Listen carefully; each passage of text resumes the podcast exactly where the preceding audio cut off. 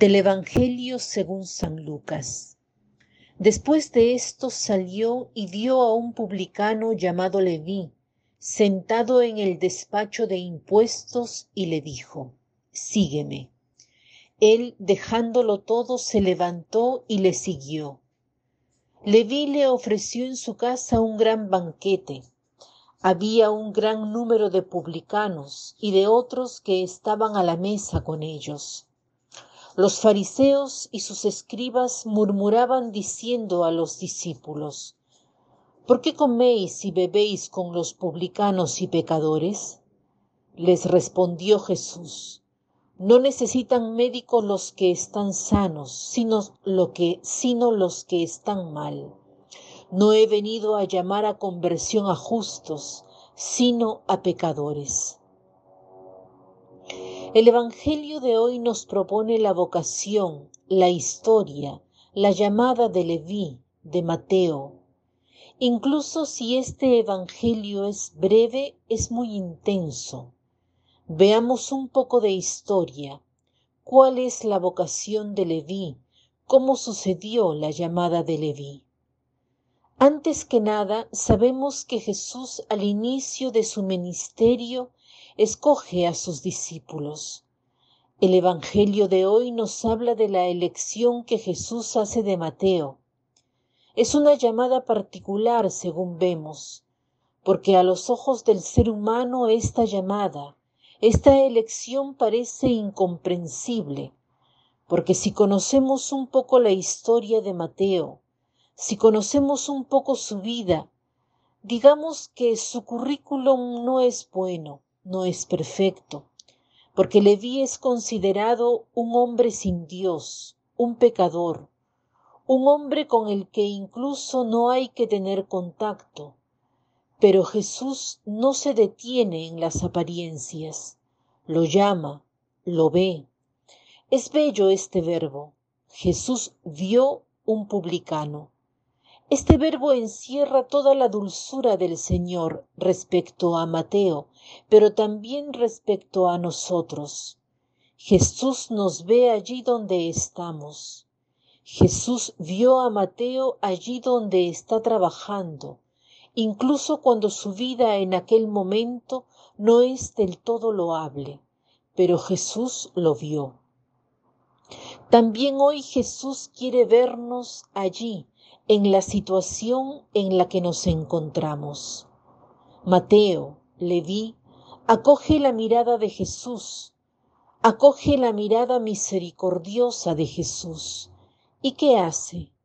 Escucha la invitación de Jesús a seguirlo, confía en la palabra de Jesús, se deja transformar de la mirada llena de ternura de Jesús, que no solamente escruta el corazón de Leví, sino que le da también la capacidad de cambiar de vida. Leví confía en Jesús y lo pone al centro de su vida, deja su pecado, su historia pasada, y quiere ver al futuro. Es bello porque el Evangelio dice se levantó. El verbo levantarse dice mucho de volver a nacer. Cuando una persona se levanta, realiza un gesto que va hacia el futuro. Por tanto, Mateo, ¿qué hace? Es bella esta frase. Dejando todo. ¿Qué hay en este todo?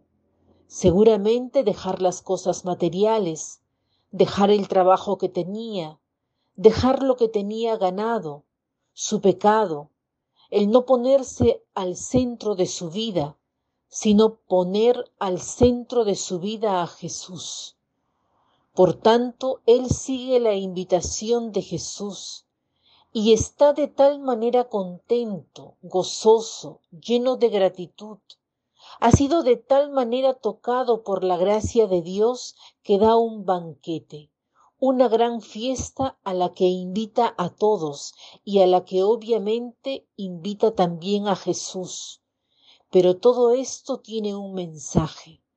Hay personas que no logran entender este estar de Jesús junto a los pecadores y a los publicanos. La respuesta de Jesús es que no son los sanos los que necesitan del médico, sino los pecadores. Es bello ver cómo el Señor quiere acercarse a nosotros, no cuando estamos sanos, sino cuando nos apoyamos en nosotros mismos, cuando estamos seguros de nosotros mismos o cuando nos pareciera que la vida nos está dando todo, cuando sentimos felicidad. Pero Jesús, ¿qué nos quiere decir por medio de este Evangelio? Que Él quiere sanarnos de nuestras enfermedades, quiere entrar en nuestra vida para darnos su gracia, quiere que nos acerquemos a Él así como hizo Leví, porque quiere llenar nuestro corazón de su perdón, sobre todo de su misericordia y de su gracia. El Evangelio de hoy nos enseña, en resumen, dos cosas importantes, que somos pecadores necesitados de perdón y por tanto necesitamos pedir a Dios la gracia de curarnos, de pedir la misericordia. En segundo lugar, Jesús nos llama también hoy, en este momento, llama a cada uno de nosotros a la conversión. Por tanto, el Señor nos está llamando hoy donde estamos, sea en el trabajo o en la familia, y nos quiere liberar de nuestra miseria para llenarnos de su grande gracia. Como propósito pidamos hoy al Señor, sobre todo, que nos cure y que nos dé la prontitud de Leví, de decir sí, de levantarnos y seguirlo. Que tengan un lindo día.